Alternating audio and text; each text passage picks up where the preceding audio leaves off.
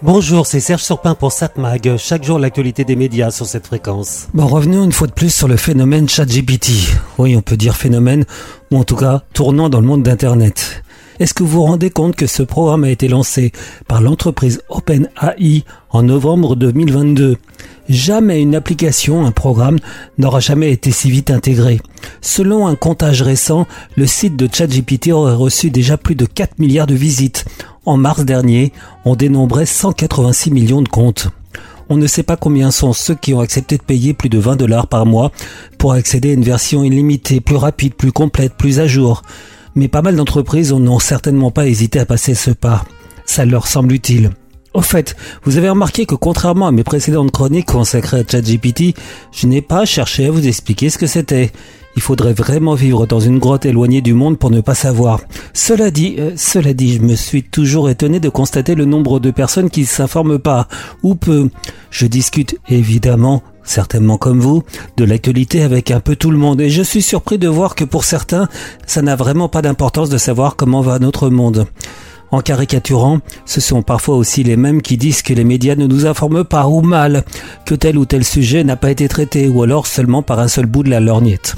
J'allais dire justement, il faudrait leur dire que s'ils se posent une question, pas qu'ils aillent sur le site de JetGPT qui va leur donner une réponse. Et pourtant non, en fait, c'est plutôt l'inverse. Je déconseille l'utilisation de ChatGPT pour ceux qui ne s'informent pas ou ceux qui ne connaissent pas bien le sujet sur lequel ils s'interrogent. Car en fait, ChatGPT a les qualités et les défauts d'Internet. Tout cela puissance, euh, bah, je sais pas combien. On trouve tout sur Internet, le meilleur et le pire. Et comme ChatGPT a pour principe de reprendre tout ce qui est publié sur le net, bah logiquement, il peut vous sortir le meilleur et le pire. Et j'aurais tendance à dire que au moins quand vous utilisez un moteur de recherche, il vous donne différentes réponses et vous savez d'où ça vient. Avec ChatGPT, bah, vous n'avez qu'une seule réponse qu'il faudra affiner. Mais si au départ le programme se trompe, bah, vous êtes mal. À la finale, ChatGPT ne devrait être utilisé que par ceux qui ont de très bonnes connaissances de ce qu'ils recherchent.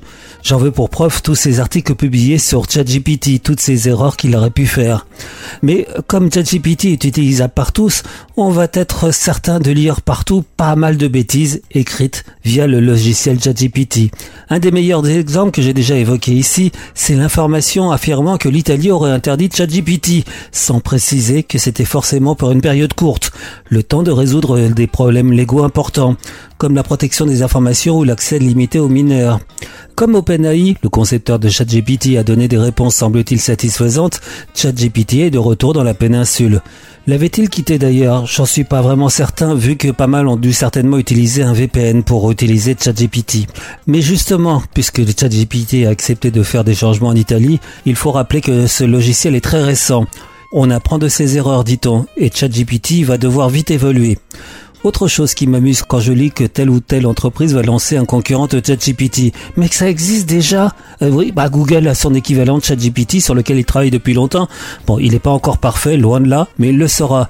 D'autres comme Amazon vont sortir le leur. Ils seront pas les seuls. OpenAI et ChatGPT auront même de nombreux concurrents et on aura le choix. Et oui, même la Chine ou la Russie auront leur propre logiciel conversationnel mais ça sera comme leur version des vaccins, pas trop fiable.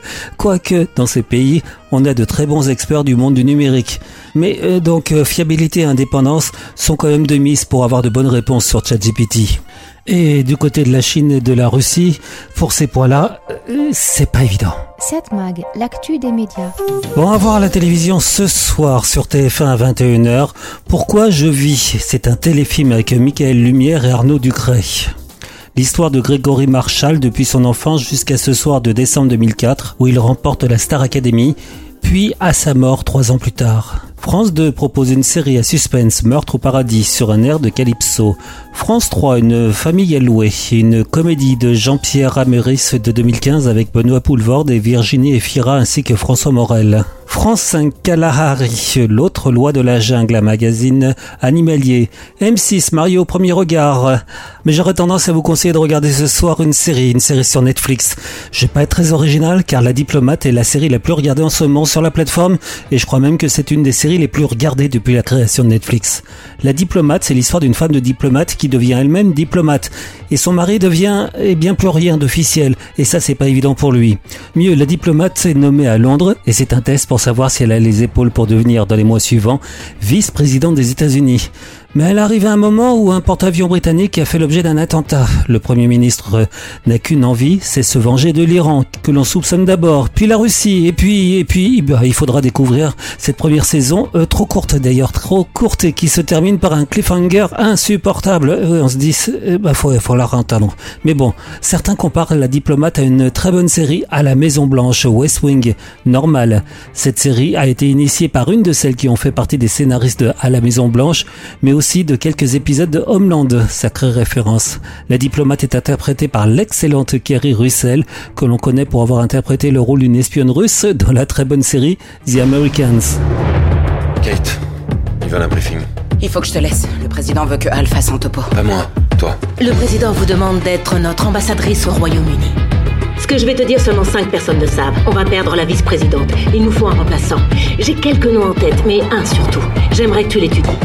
Bienvenue à Londres, madame l'ambassadrice. Il est temps d'enfiler la robe de Cendrillon. Je ne suis pas Cendrillon. Si je suis là, c'est pour enterrer 30 marins. Edra Park. Elle dirige l'antenne de la CIA. On ne voit pas le marquage, mais il ressemble fortement à ceux dont l'Iran fait des réserves. Ça veut dire que c'est l'Iran. Ça veut dire que le bateau vient d'Iran. Je ne vous ai pas envoyé à Kaboul. Gannon veut vous faire partir. Vous savez qui on ne peut pas virer Cendrillon. Waouh Est-ce que Monsieur Wyler va partir? Il m'aidera à prendre mes marques. Et ensuite, il s'en ira pour de bon. Donc vous allez divorcer? Pas que je sache. Billy dit que vous êtes doué dans ce domaine. Et je le suis aussi. On peut l'asseoir sur le trône. Donc je vous conseille de regarder sur Netflix la très très très bonne série La Diplomate. 7 Mag, l'actu des médias.